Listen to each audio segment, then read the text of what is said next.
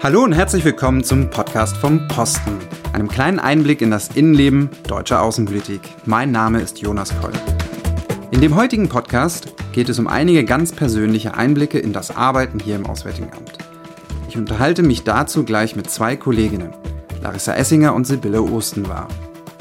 Larissa ist erst seit kurzem hier im Auswärtigen Amt und fängt gerade ihren ersten Posten in Berlin an.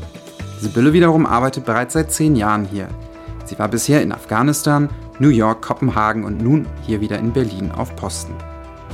Es wird darum gehen, was uns persönlich motiviert hat, uns für diesen Beruf zu bewerben, wie man Diplomatin oder Diplomat wird und wie sich im Verlauf der Zeit der eigene Blick auf die Arbeit im Auswärtigen Amt verändert. Diese Folge unseres Podcasts wird länger als üblich sein, da wir uns damit auch in die Sommerpause verabschieden möchten. Die neuen Folgen unseres Podcasts vom Posten gibt es dann wieder ab Anfang September hier. Bevor wir ins Thema einsteigen, möchte ich mich an dieser Stelle auch noch bei allen Hörerinnen und Hörern herzlich bedanken und mich gleichzeitig auch verabschieden. Ich selbst werde in wenigen Tagen einen neuen Posten in Nairobi antreten. Meine Nachfolgerin Rebecca macht dann nach der Sommerpause hier weiter. Jetzt aber wünsche ich viel Spaß mit unserem heutigen Thema, wie und warum wird man Diplomatin oder Diplomatin? Wie ist es eigentlich, hier im Auswärtigen Amt zu arbeiten? Viel Spaß beim Zuhören.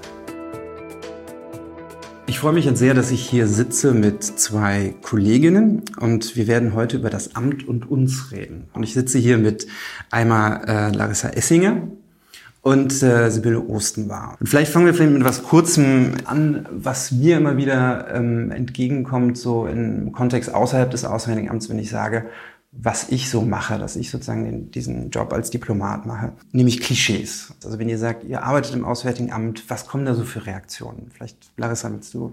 Es wäre eigentlich auch interessant zu hören, was du tatsächlich äh, für Klischees hörst. Also mir ist weder das Klischee des cocktailschwenkenden Diplomaten begegnet, was ich, ich, natürlich kenne, aber es ist nicht so, dass mir mein Umfeld das so entgegengebracht hat, noch das äh, Beamtenklischee des äh, Beamten, der jetzt seinen Dienst nach Vorschrift macht und äh, mehr nicht. Also wie gesagt, weder noch. Was mir allerdings tatsächlich häufig begegnet ist, ist ein ähm, Geschlechterrollenverständnis, ähm, mhm. was ich vorher in meinem alten Beruf so nicht so mitbekommen habe. Aber also ich war doch überrascht, dass ich eigentlich in jedem Gespräch über mein, meine neue Berufswahl sofort gefragt wurde, und was macht dann dein Mann? Kommt der dann etwa mit? Mhm. Und eigentlich hat mich nicht so sehr überrascht, dass ich das gefragt wurde, sondern eher, dass ich das Gefühl hatte, dass die, also weil das ist ja eine berechtigte Frage, das äh, beschäftigt ja alle, die, die hier im Amt arbeiten, wie ist das mit den Partnern? Aber ich hatte doch das Gefühl, dass meine männlichen, männlichen Kollegen, die jetzt mit mir angefangen haben, das nicht immer sofort gefragt wurden. Und das finde ich doch überraschend. Also, mhm. dass da, weiß ich nicht, vielleicht davon ausgegangen wird, dass dann die Partnerin ihren Beruf aufgibt und sich um den Haushalt kümmert, ähm, was ja auch schade ist für die mhm. männlichen Kollegen und deren Familie. Das ist was, was, was mir wirklich häufig begegnet ist, mir aufgefallen ist. Okay. Und wie ist es bei dir, Sibylle? Ja, also dieses ähm, Klischee des, äh, der Cocktailgänge und des äh, Feierns, äh, das ist mir schon äh, begegnet. Also ja. man denkt irgendwie, das ist sehr oft haben, haben Menschen, die jetzt gar nichts sozusagen mit der diplomatischen Welt zu tun haben, denken, dass es viel glamouröser ist, als es tatsächlich ist. Dann sage ich auch oft, wir sind letztendlich auch eine Behörde. es ist nicht immer Party, Cocktail und äh, Sternchen und Stars und ja. Und, ähm, und diese Frage, was du sagst, äh, Larissa, das habe ich tatsächlich auch, äh, erlebe ich ganz oft mhm. auch von älteren Generationen, wie man das denn macht und hinbekommt. Ja, bei mir nicht, nicht mal nur die älteren Generationen, mhm. sondern sogar meine Generation. Und ja. das, das finde ich schade eigentlich, ja. muss ich sagen. Ja. ja. Aber es ist natürlich eine berechtigte Frage, aber gleichermaßen für ähm, Männer und Frauen heute. Also ähm, weil man sich das erstmal wirklich vorstellen können muss, äh, wie das ist, wenn man immer ständig ins Ausland zieht und in andere, äh, in andere Länder und wie das überhaupt vereinbar sein soll. Und für die Männer ist es ja heute auch nicht mehr selbstverständlich, eine Frau zu haben, die alles aufgibt und einfach mitzieht. Ja, vielleicht auch nicht wünschenswert. Ja. Ja, aber nochmal vielleicht nochmal noch mal zu den Klischees, weil du auch gefragt hast, Larissa. Also ich habe auch dieses tatsächlich mit dem Cocktailempfang, dass man mhm. da so mhm. viel irgendwie rumläuft. Und ich habe das, äh, meine Frau ist Französin, ich habe das vor allen Dingen auch in Frankreich öfter gehört, weil es da so eine Werbung gibt. Ich weiß nicht, aus den 90ern, glaube ich, so mit äh, Ferrero Rocher oder so irgend so eine Süßigkeit, so eine Schokolade. Und da gibt es so eine Werbung, der Empfang beim Botschafter. Und, äh, und dann wird das da irgendwie rumgetragen und alle stehen in so Cocktailkleidern und das kennt jeder Franzose irgendwie. Und deswegen darauf werde ich öfter angesprochen und so. Äh, vielleicht noch ein Klischee, ähm, was ich noch öfter gehört habe, ist auch so dieses, hey, da kannst du ja fahren, ohne Strafzettel zu kriegen. Ich wollte ja auch sagen, diese diplomatischen Privilegien, ja, das genau. denken alle, man kann irgendwie, ist im rechtsfreien Raum und ja. ähm, das muss doch das Allercoolste sein, am Diplomaten da sein. Genau, also ähm, ich meine, ich bin tatsächlich, wenn man dann, ich bin in Vietnam angehalten worden, dann zeigt man natürlich seine, seine diplomatische Karte da, so, ne, und, und dann weist sich aus und dann wird man halt auch nicht weiter kontrolliert. In Dänemark bringt das gar nichts. In Dänemark nicht? Nee, nur, da musste ich so viele Strafzettel zahlen. Für falsch parken. Okay, also die zahlt man, zahlt man ja auch. Okay. Aber ähm, ich meine, wir haben ja, äh, glaube ich, vielleicht außer mir, ihr beide, zumindest von euch weiß ich, ihr habt auf jeden Fall vor dem Amt ja auch einiges gemacht. Vielleicht können wir da noch mal ganz kurz ähm, drauf kommen, weil das ist ja auch so eine Sache, finde ich, vielleicht auch ein Klischee, wenn man irgendwie Diplomat ist, dann ist man irgendwie immer Diplomat und das ist dann so ein wie so eine riesen Lebensentscheidung, wo vielleicht auch was dran ist, können wir gleich noch diskutieren. Aber wir haben ja auch vorher was gemacht. Larissa, ähm, kannst du vielleicht noch mal sagen, kurz, was hast du eigentlich vor dem Amt gemacht? Ich finde das nämlich super spannend.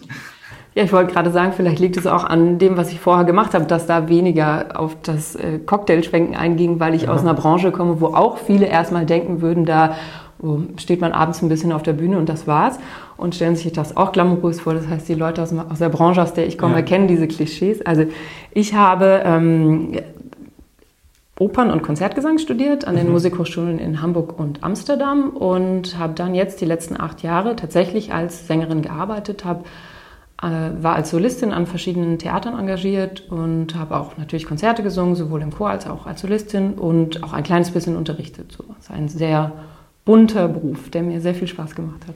Genau, und der Tag heute ist ja auch besonders wichtig für dich, äh, ja. weil wir sind jetzt ja, es ist ein Montagvormittag, aber heute Nachmittag wirst du ja vereidigt sozusagen. Richtig. Das heißt, du kommst nämlich gerade, hast gerade die Ausbildung abgeschlossen, die ungefähr ein Jahr gedauert mhm. hat. Ne?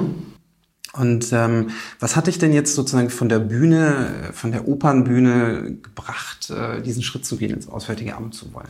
Kannst du dir vorstellen, äh, mit meinem Hintergrund, dass jetzt nicht die Diplomatie mein Kindheitstraum war äh, ja. und ich jetzt äh, meine Studienwahl nicht aus äh, bewerbungstaktischen Gründen gewählt habe, könnte man ja denken, hm, was studiere ich, um Diplomat werden zu können? Jura und Politikwissenschaft machen ja, ja alle, ist ja langweilig. Ich mache was ganz Exotisches, dass das gut ankommt. Nein, natürlich nicht. Äh, tatsächlich war das Singen wirklich mein Kindheitstraum und ich bin sehr, sehr dankbar, dass ich mir den erfüllen konnte. Allerdings äh, ist das so, dass es gerade als Sopranistin wirklich sehr, sehr schwer ist, den Beruf bis zur Rente auszuüben. Und was ich beobachtet habe bei vielen Kolleginnen, dass sie irgendwann den Fokus verschieben auf Unterrichten oder äh, fest in den Berufschor mhm. gehen. Und beides konnte ich mir für mich nicht so gut vorstellen. Deshalb habe ich schon direkt äh, in meinem ersten Engagement ein Fernstudium an der Fernuni Hagen in Wirtschaftswissenschaften mhm. angefangen und auch abgeschlossen mit dem Bachelor. Ähm, weil ich dachte, es wäre gut, wenn ich noch was anderes machen könnte. Und ähm, ja, lustigerweise hätte ich mir den in Anführungsstrichen ähm, sparen können, diesen Bachelor, weil mich für das Auswahlverfahren hier, also ist ja die Grundvoraussetzung ein abgeschlossenes Master- oder Diplomstudium, hat mhm. mich natürlich nicht dieser Bachelor qualifiziert, sondern mein Gesangsstudium, was ich sehr schön finde. Ähm, äh, genau, und äh, ja, hatte nie so richtig eine Idee, was mir denn noch Spaß machen könnte, weil ich will eigentlich nur singen. Und dann hat interessanterweise ein anderer Sängerkollege mir erzählt, dass er sich beim Auswärtigen Amt bewirbt und da habe ich sofort die Ohren gespitzt, weil ich vorher das wirklich nicht wusste. Ich hatte überhaupt keine Berührungspunkte zum, zum Auswärtigen Amt und mhm. wusste nicht, dass auch das Auswahlverfahren so offen ist und wie der Beruf genau aussieht, dass es dieses Rotationsverfahren gibt, was ich sehr spannend finde. Mhm. Und dann habe ich angefangen, mich mehr damit zu beschäftigen und habe sofort gemerkt, ja, das, das würde mir wirklich Spaß machen. Und glaube ich, hätte ich, hätte ich vorher davon gewusst, wäre das vielleicht auch ein Kindheitstraum gewesen, aber so kam der eben sehr spät. Und jetzt bin ich wirklich sehr glücklich, dass das geklappt hat mit dem Auswahlverfahren. Ich jetzt hier sitze und heute Nachmittag dann eben vereidigt vereidigt werden. Bundesbeamtin auf Probe werden. Mhm. Erstmal, genau. Ja. Ja. Also das heißt, es ist so äh, schon etwas, wo so ein bisschen auch Zufall im Spiel war bei dir. Ein bisschen, ja. Ja, wie gesagt, wahrscheinlich hätte ich das vorher mehr gewusst, hätte das, ähm, es gibt ja ähm, Bestreben, Leute auch wie sagt man, schöner zu rekrutieren. Und da gibt es äh, Messen, wo, mhm. wo das Auswärtige Amt ist. Aber natürlich ähm, hat man jetzt die, die Musik- und Theaterbranche da nicht im Blick. Und äh, ja. äh, zu Unrecht, wie ich finde. ja. Und äh, hast du das Gefühl, dass es da vielleicht auch einige Sachen gibt, einige Skills, wie man ja so schön sagt, die man irgendwie übertragen kann? Ja, absolut.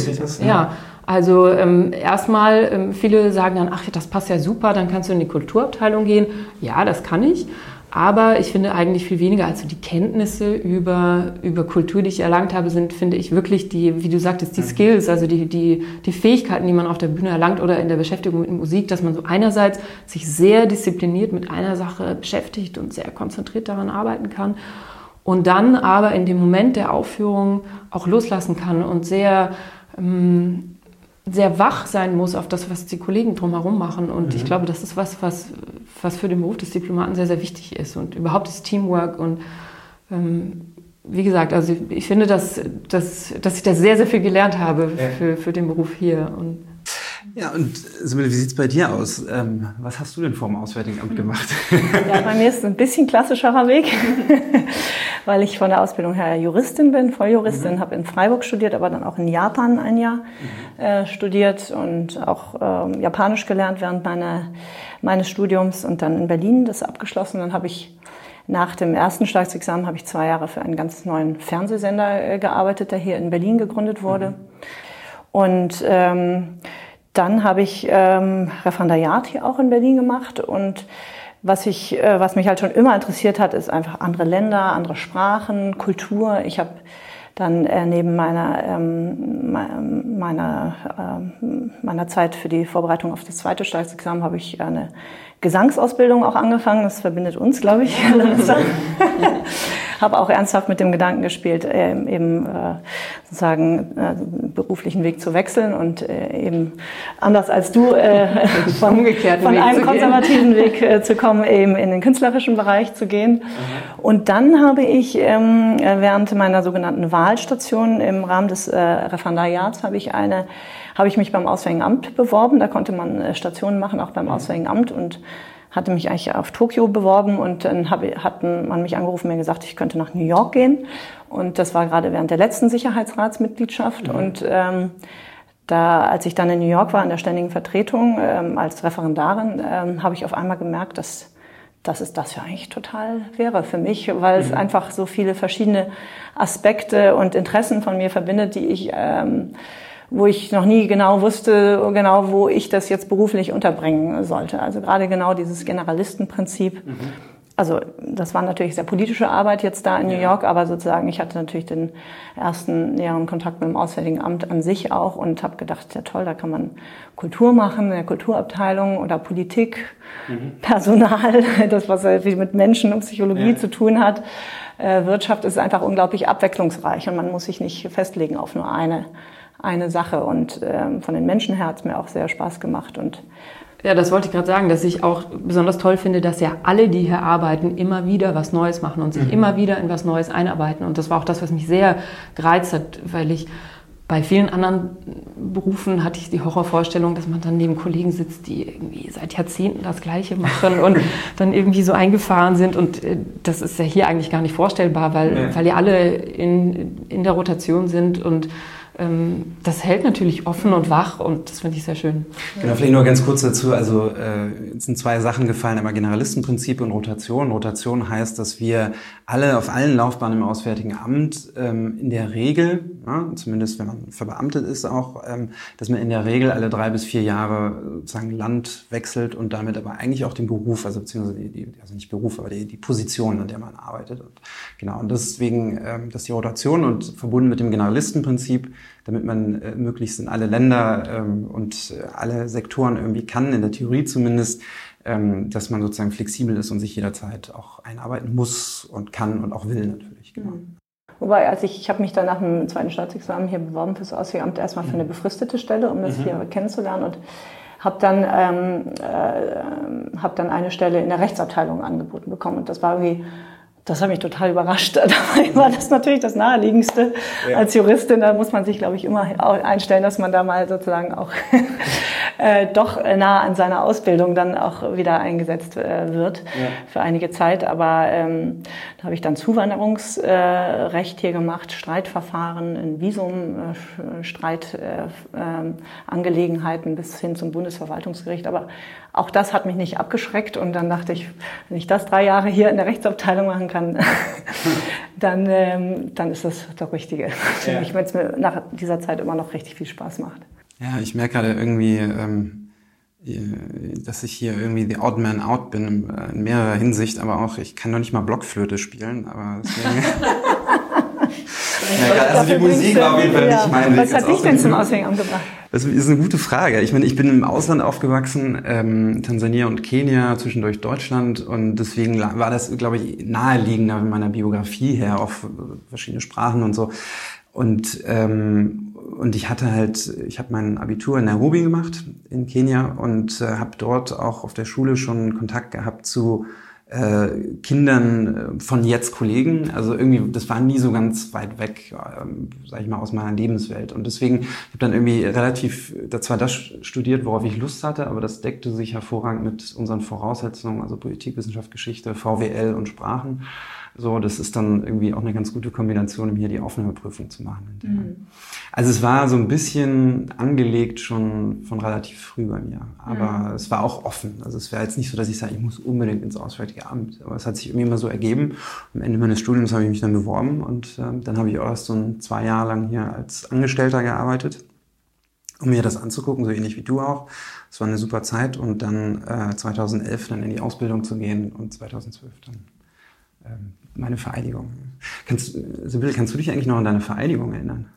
Ja, kann ich noch. Wir haben äh, auch nämlich Musik gemacht, aber alle zusammen. Okay. Haben wir ein Chorstück einstudiert. Das war, wir hatten einige Musiker auch in der Crew, eine tolle Pianistin auch und ähm, haben von den Comedian Harmonists was gesungen. Das hat sehr viel Spaß gemacht.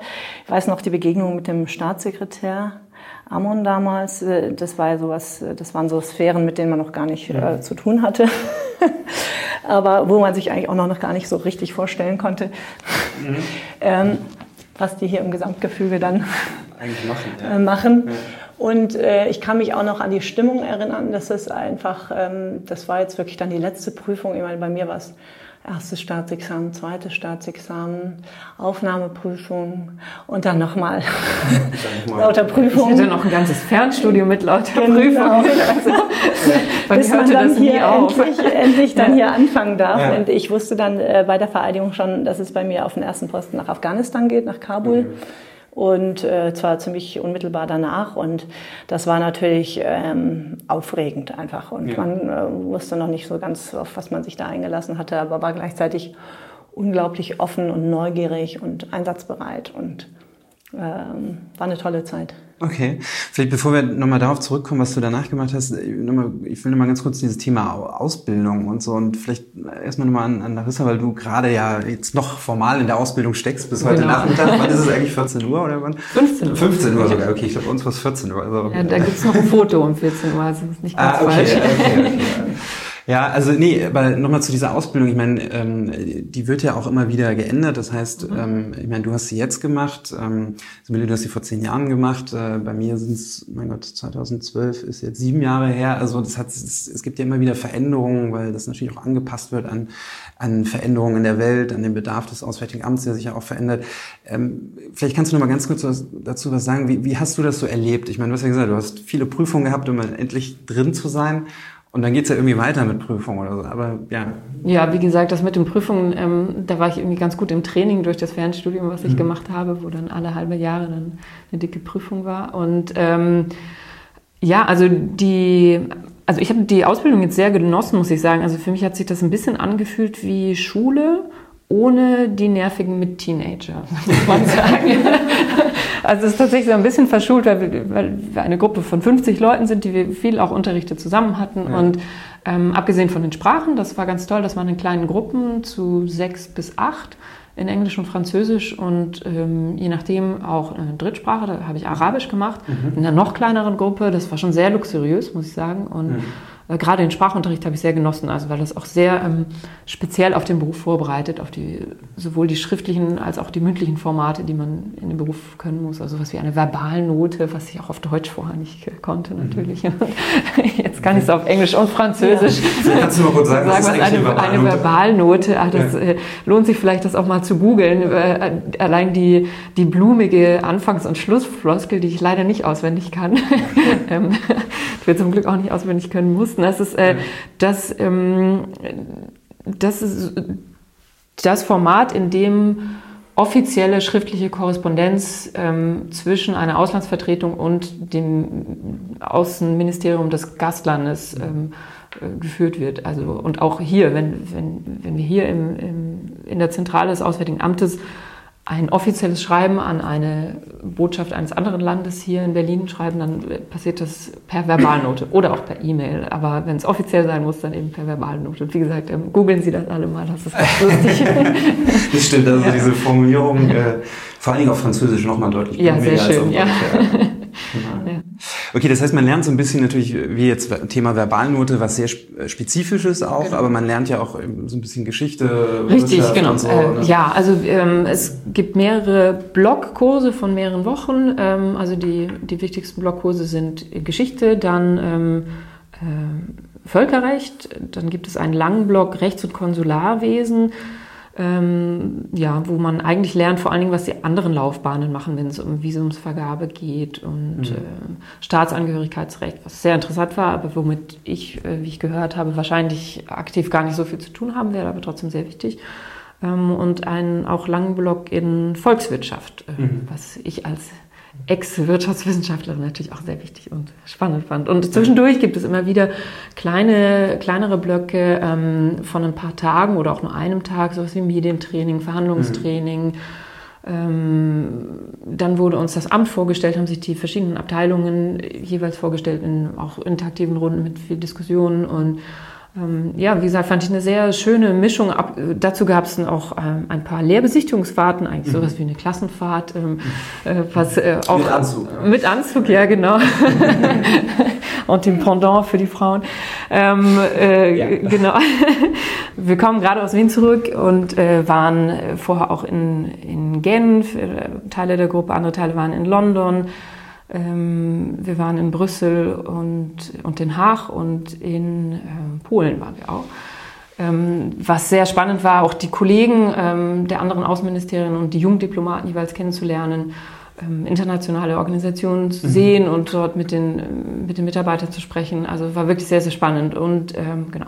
Allerdings, du hast es schon gesagt, die, äh, die Ausbildung ähm, unterliegt gerade einem Reformprozess. Die größte Veränderung wird sein, dass es mehr Praxisanteile gibt. Also wir hatten auch jetzt zum Ende der Ausbildung allerdings erst ein wie eine Art dreimonatiges Praktikum. Mhm. Ähm, das soll jetzt äh, oder wird jetzt vorgezogen und wird auch noch ein bisschen verlängert und so. Aber mhm. ähm, ja, wie gesagt, das, äh, bei mir war das noch nach dem alten System und ich habe sehr genossen. Und was auch wichtig ist ähm, und auch sehr gefördert wird, ist, dass, dass dieser Crew-Gedanke, also so nennt man diesen, diesen Ausbildungsjahrgang, den Attaché-Lehrgang, ganz offiziell, wird äh, mhm. inoffiziell im Amt oder auch sogar ganz offiziell im Amt Crew genannt. Und das ist so ganz wichtig, dass es da ein, ein, ein Zusammenhaltsgefühl gibt, was auch sich wirklich sehr hergestellt hat in, im Laufe dieses Jahres, auch dank der Klassenfahrten und dank diverser Partys, die wir auch feiern sollten. und ähm, was jetzt den Effekt hat, dass ähm, wir jetzt auf, auf ja, nicht nur verschiedene Länder, aber vor allem also viele von uns fangen hier in der Zentrale an.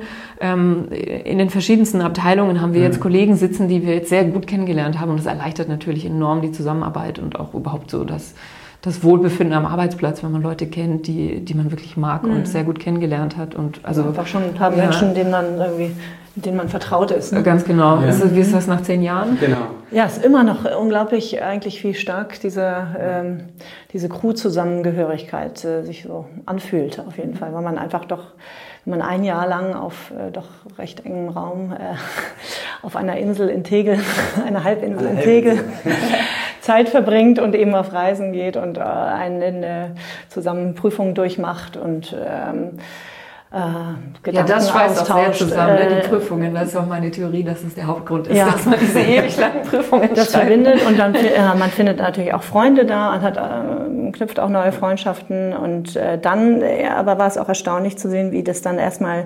auseinandergeht. Jetzt nicht vielleicht unbedingt gefühlsmäßig, aber natürlich geografisch ja. und ähm, einige meiner Crewkollegen habe ich dann wirklich jetzt erst mal neun Jahre erst später wieder gesehen überhaupt. Ja, also das ist dann, man geht dann schon erstmal so jeder seine Wege danach, aber es bleibt trotzdem die Verbundenheit, wenn man sich auch nach fünf Jahren mal das erste Mal wieder spricht, dann fühlt sich trotzdem vertraut an. Mhm.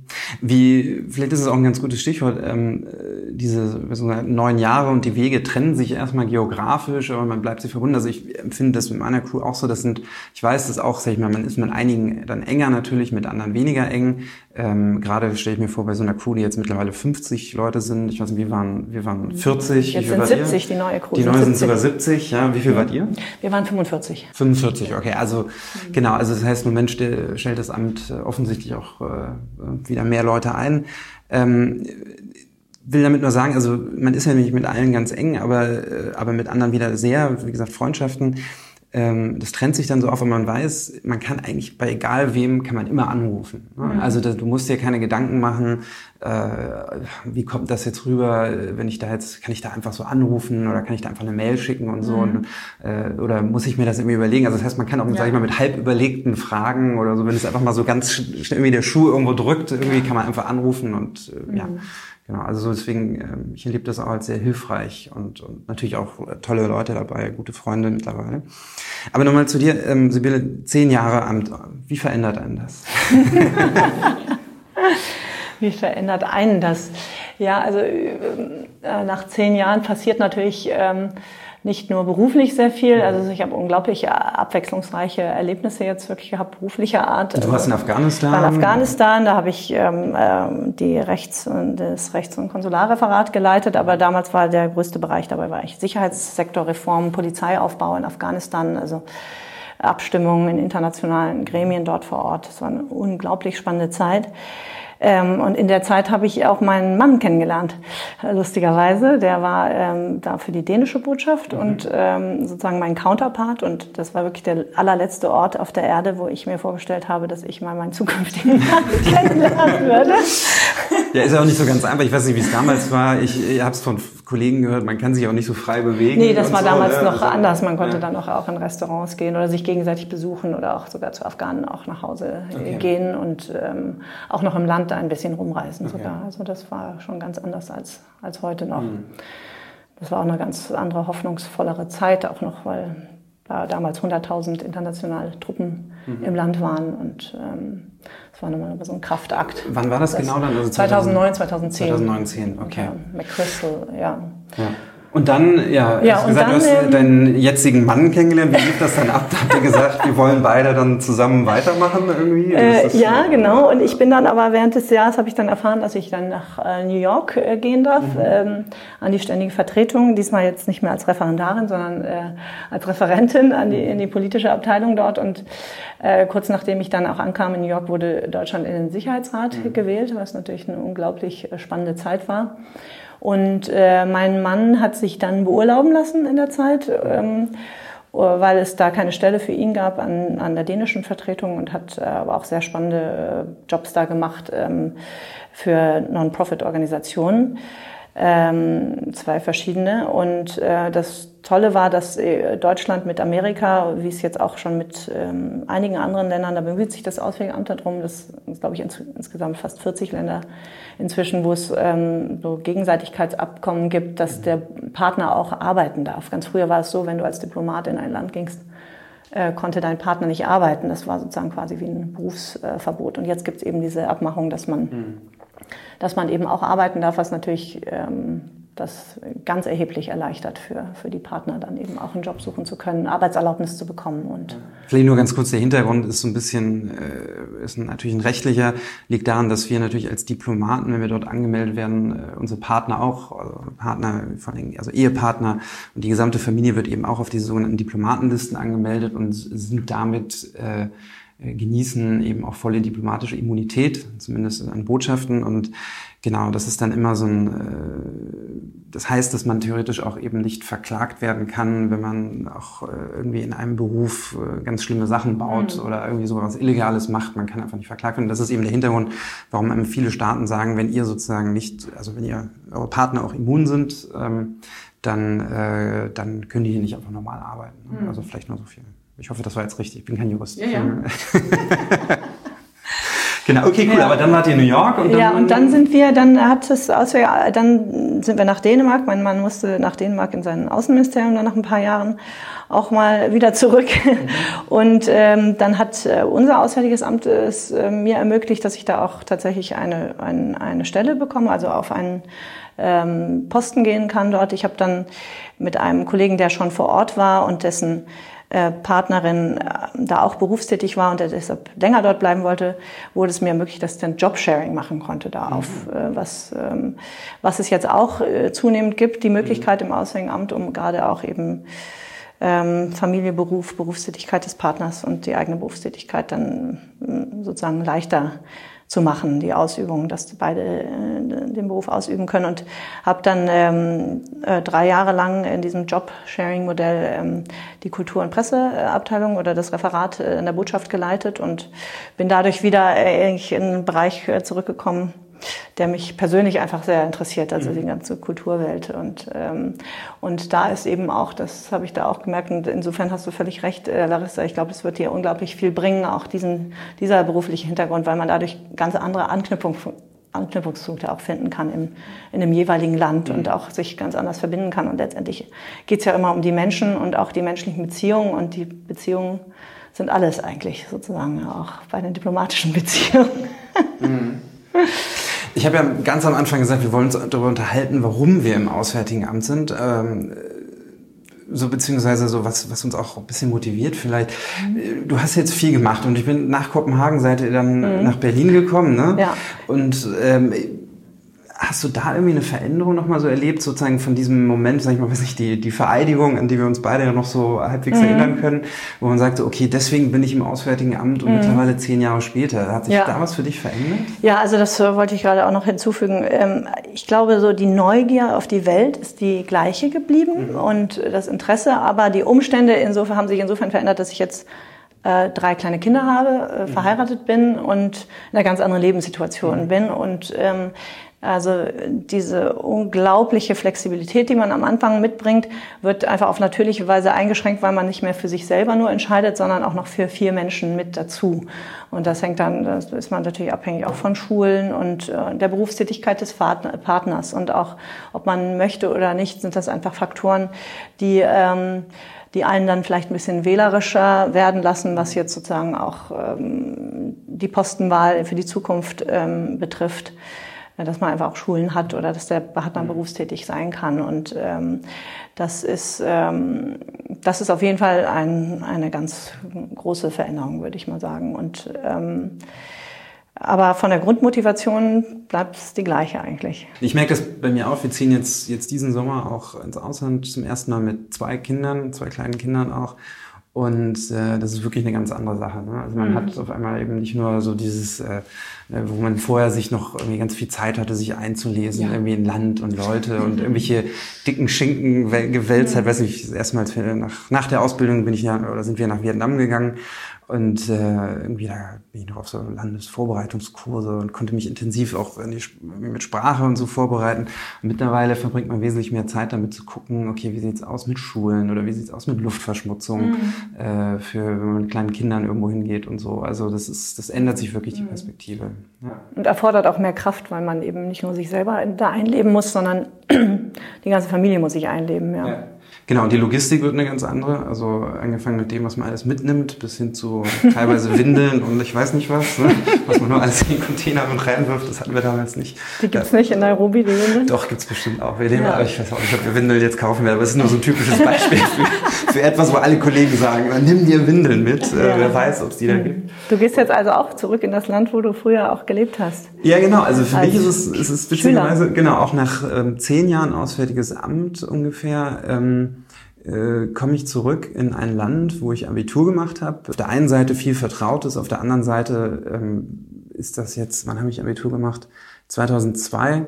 Das heißt, es sind jetzt auch schon echt, das ist echt lange her. Und mhm. gerade in so einem Land wie Kenia und in so einer Stadt wie Nairobi, eine dieser typischen Riesenstädte, die es, von denen es so viele gibt weltweit, die unheimlich dynamisch sind, da passiert unheimlich viel. Ne? Da, da verändert sich viel.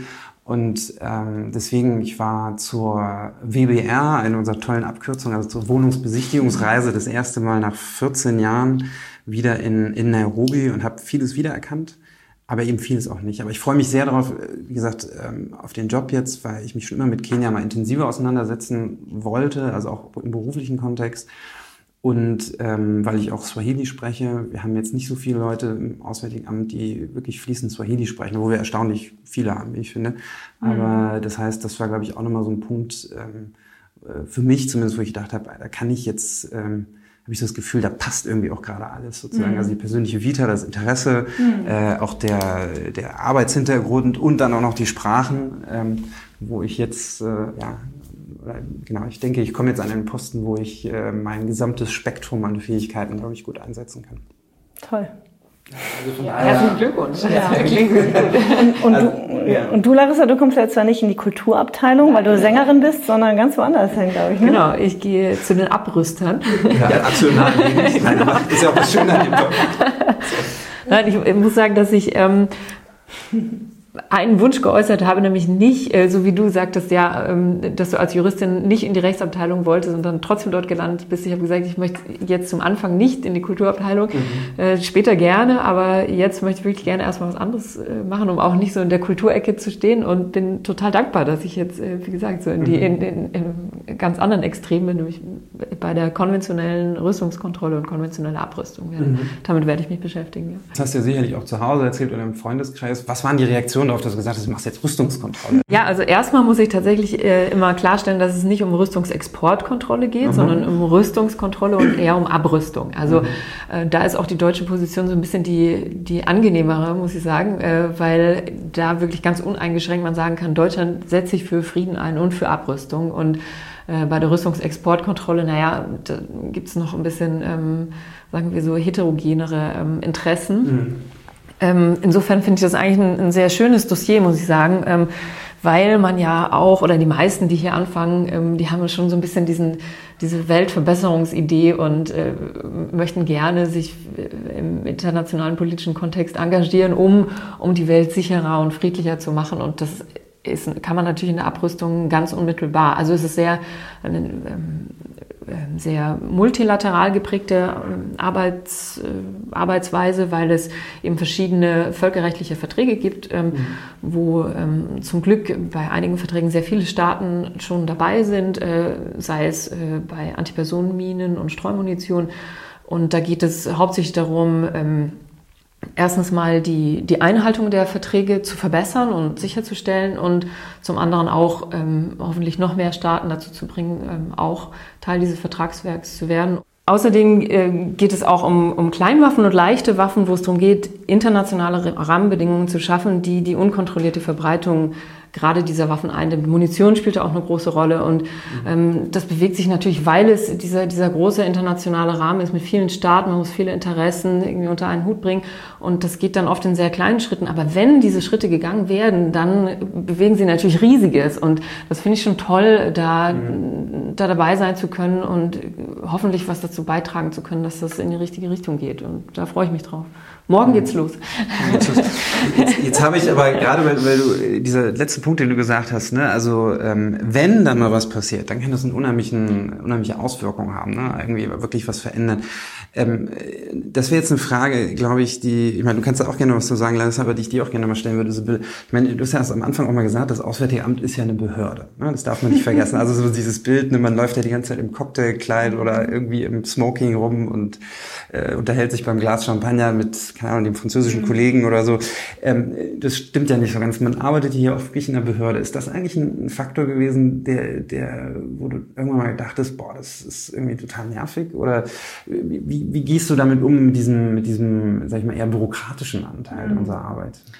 Also ich glaube, da gibt es einen Unterschied auf jeden Fall zwischen der Arbeit in der Zentrale und an den Auslandsvertretungen. Also wir sind hier in der Zentrale des Auswärtigen Amts ähm, spielen auch die behördlichen Abläufe noch eine stärkere Rolle. Also die Vorlage, die Form, in der man Entscheidungen sozusagen der Hausleitung vorliegt, dass das dann gebilligt werden kann und äh, die Beteiligung von anderen Arbeitseinheiten. Äh, das ist ähm, auf jeden Fall bürokratischer und formeller als äh, und formaler als ähm, als jetzt im Ausland. Äh, glaube je kleiner die Vertretung, desto mehr hat man wirklich einfach ähm, ist man auf die eigene Initiative, die eigene Verantwortung zurückgeworfen und hat dann auch äh, Spielräume.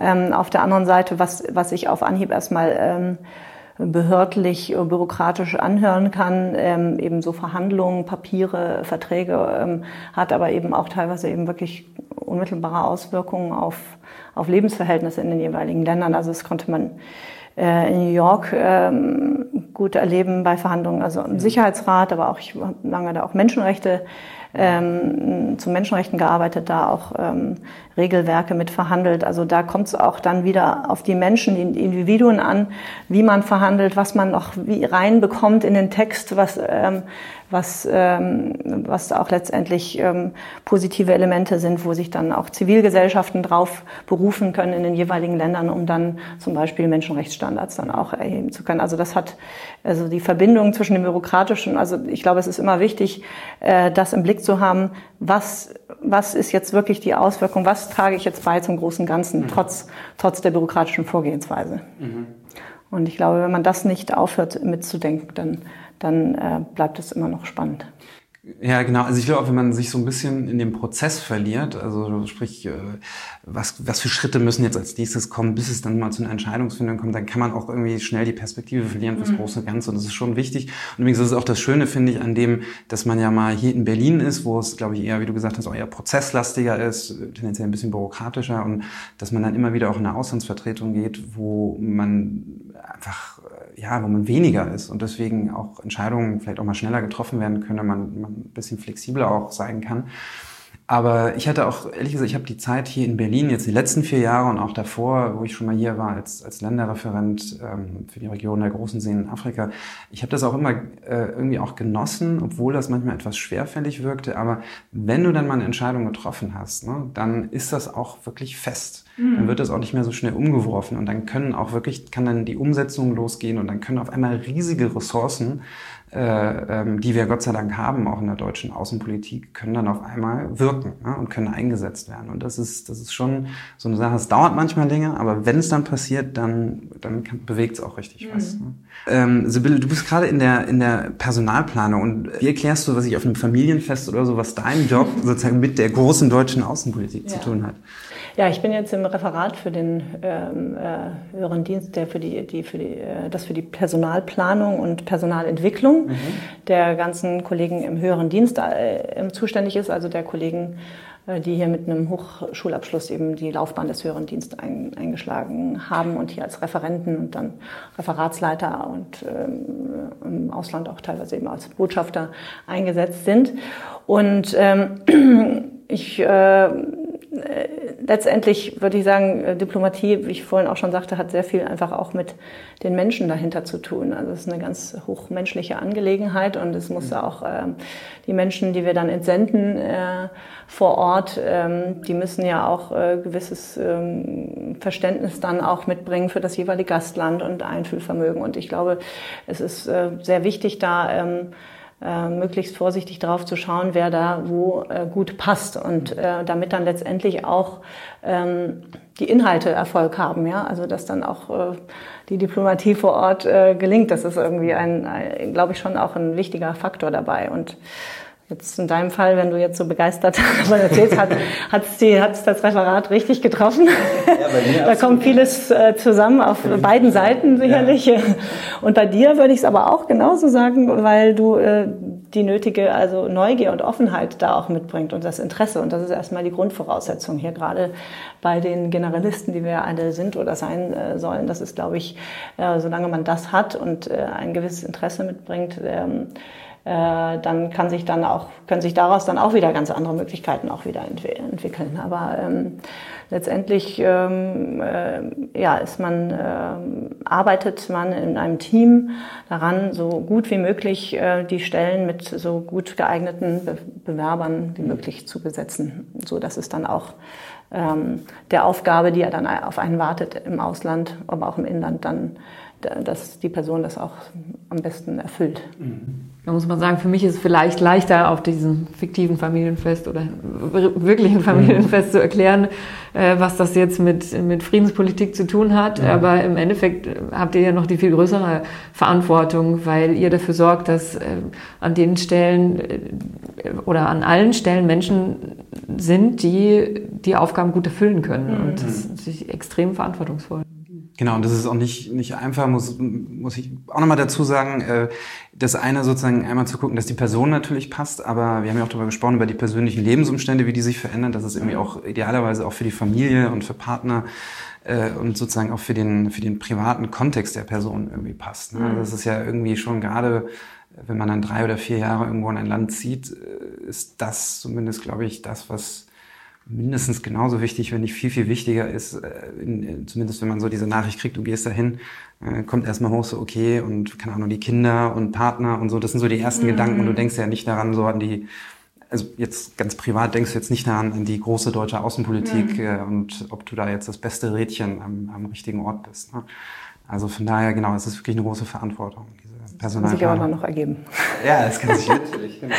Aber man muss auch dazu sagen, es ist ähm, nicht immer klappt das natürlich so äh, hundertprozentig oder dafür sind wir eben auch, haben ja sehr viele Auslandsvertretungen in der ganzen Welt, über 220 weltweit und äh, auch viele Kollegen und man so einer großen Behörde wiederum wird es nicht immer gelingen, dass man für jeden das Passende, das perfekt Passende findet und dann kommt aber auch wieder diese Flexibilität rein und auch diese uneingeschränkte Versetzungsbereitschaft. Dass ich glaube, jeder von uns muss auch mal irgendwann Kompromisse eingehen oder dann sagt er, okay, dann mache ich jetzt vielleicht mal das, was mir jetzt nicht auf Anhieb zusagt oder äh, habe ich jetzt vorher noch nicht richtig vorstellen können, mhm. in dieses Land äh, zu gehen. Aber erstmal denke ich, wenn man dann erstmal dort ist, dann, ähm, dann lernt man doch nochmal, dass, dass es da noch Aspekte gibt, die man gar nicht vorher mit ähm, bedacht hat. Und das kann einem dann, kann manchmal trotzdem ein fantastischer Posten werden.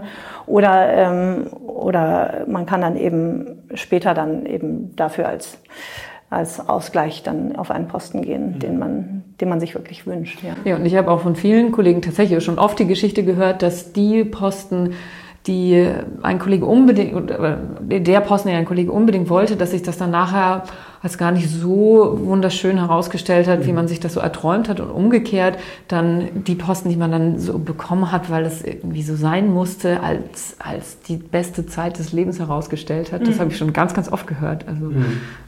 Ich habe noch, ähm, noch, noch ein kleines Thema, was ich gerne noch vor, vor meiner allerletzten Frage noch reinschieben würde, weil es am Anfang so ein bisschen gefallen ist bei dem Thema Klischees. Ähm, der Unterschied bei, bei dem Job jetzt, der Unterschied manchmal, wie man ähm, angesprochen wird, vielleicht als, als Frau, also als Diplomatin und als Diplomat. Se, seht ihr da Unterschiede über dieses, äh, weißt du, was du bereits gesagt hattest, dass man vielleicht als, als Frau eher auf den Partner angesprochen wird, so, ah, du hast einen Mann, der das irgendwie mitmacht, so, ne? Also, oder gibt es noch irgendwie andere Unterschiede?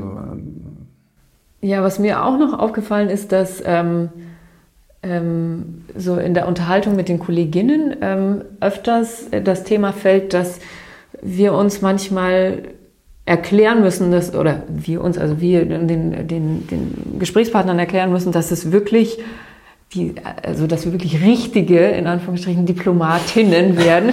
und das, äh, äh, das, also was aber auch damit zusammenhängt, dass ich glaube, Frauen eher dazu neigen, also wenn, wenn ich gefragt werde, was ich jetzt mache, sage ich, ich bin beim Auswärtigen Amt. So. Und das warum auch immer, erstmal, wenn man eine Frau vor sich stehen hat, die das sagt, ähm, äh, das Bild hat, ja, weiß ich nicht, vielleicht eine Sekretariatsaufgabe oder so. Mhm. Ähm, und äh, wenn ein Mann, äh, und, und dass die Männer auch eher sagen, ich bin Diplomat. Und äh, irgendwie, das fällt mir jetzt auch ehrlich gesagt total schwer zu sagen, würde ich, wie stellst du dich denn vor? Also, weil im Inland mhm. sind wir ja de facto ganz formal keine Diplomaten so richtig. Mhm. Also, das ist man ja nur dann, wenn man im Ausland mhm. akkreditiert ist. So.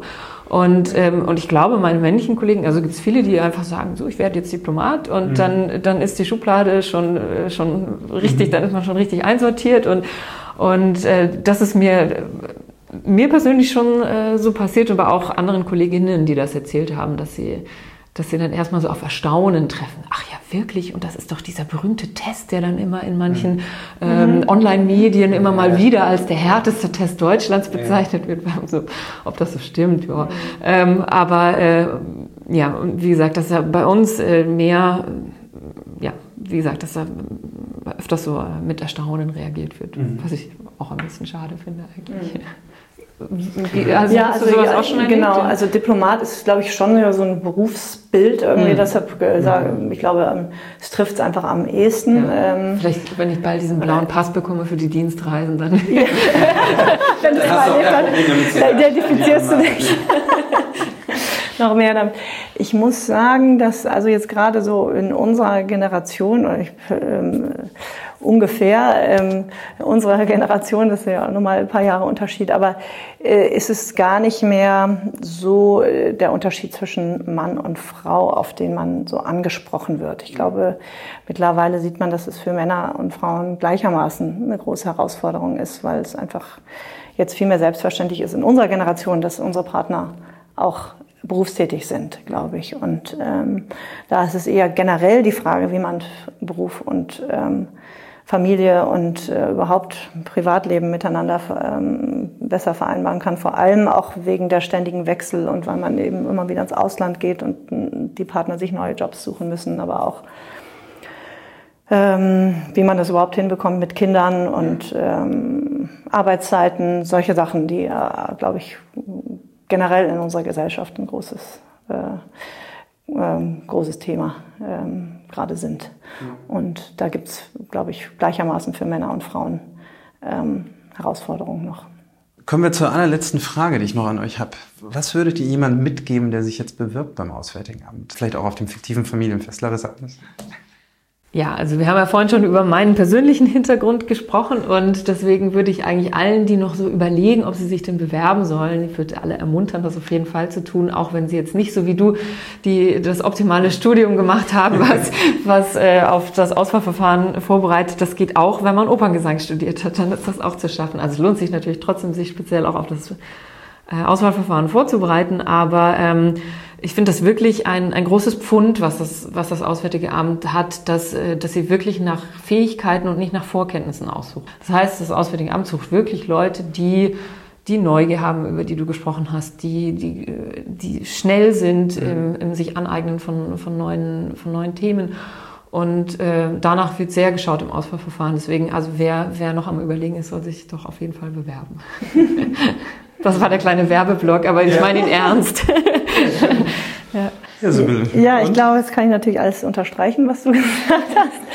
Ähm, ist, glaube ich, wirklich wichtig, ähm, dass man ähm, ja, sich mit so ein paar Grundwerten auch ähm, identifizieren kann, auch für die Deutschland auch steht als, als solches, denke ich mal. Also ähm, so demokratischen Grundwerte und ähm, das auch gerne nach außen auch mit äh, vertritt, aber eben auch ähm, Freude mitbringt an anderen Kulturen, an anderen Sprachen und vor allem auch wirklich eine sehr hohe Flexibilität, dass man auch ähm, sich auf was einlassen muss, was man nicht äh, unbedingt alles mitbestimmen kann. Den, äh, auch den Weg, den man hier geht im Auswärtigen Amt, äh, der ist voller Überraschungen, wo man da mal hinkommt und es lässt sich nicht alles von vornherein planen und äh, da muss man einfach offen bleiben auch und auch ein gewisses Erwartungsmanagement, dass es halt nicht nur diese Glamour-Welt ist oder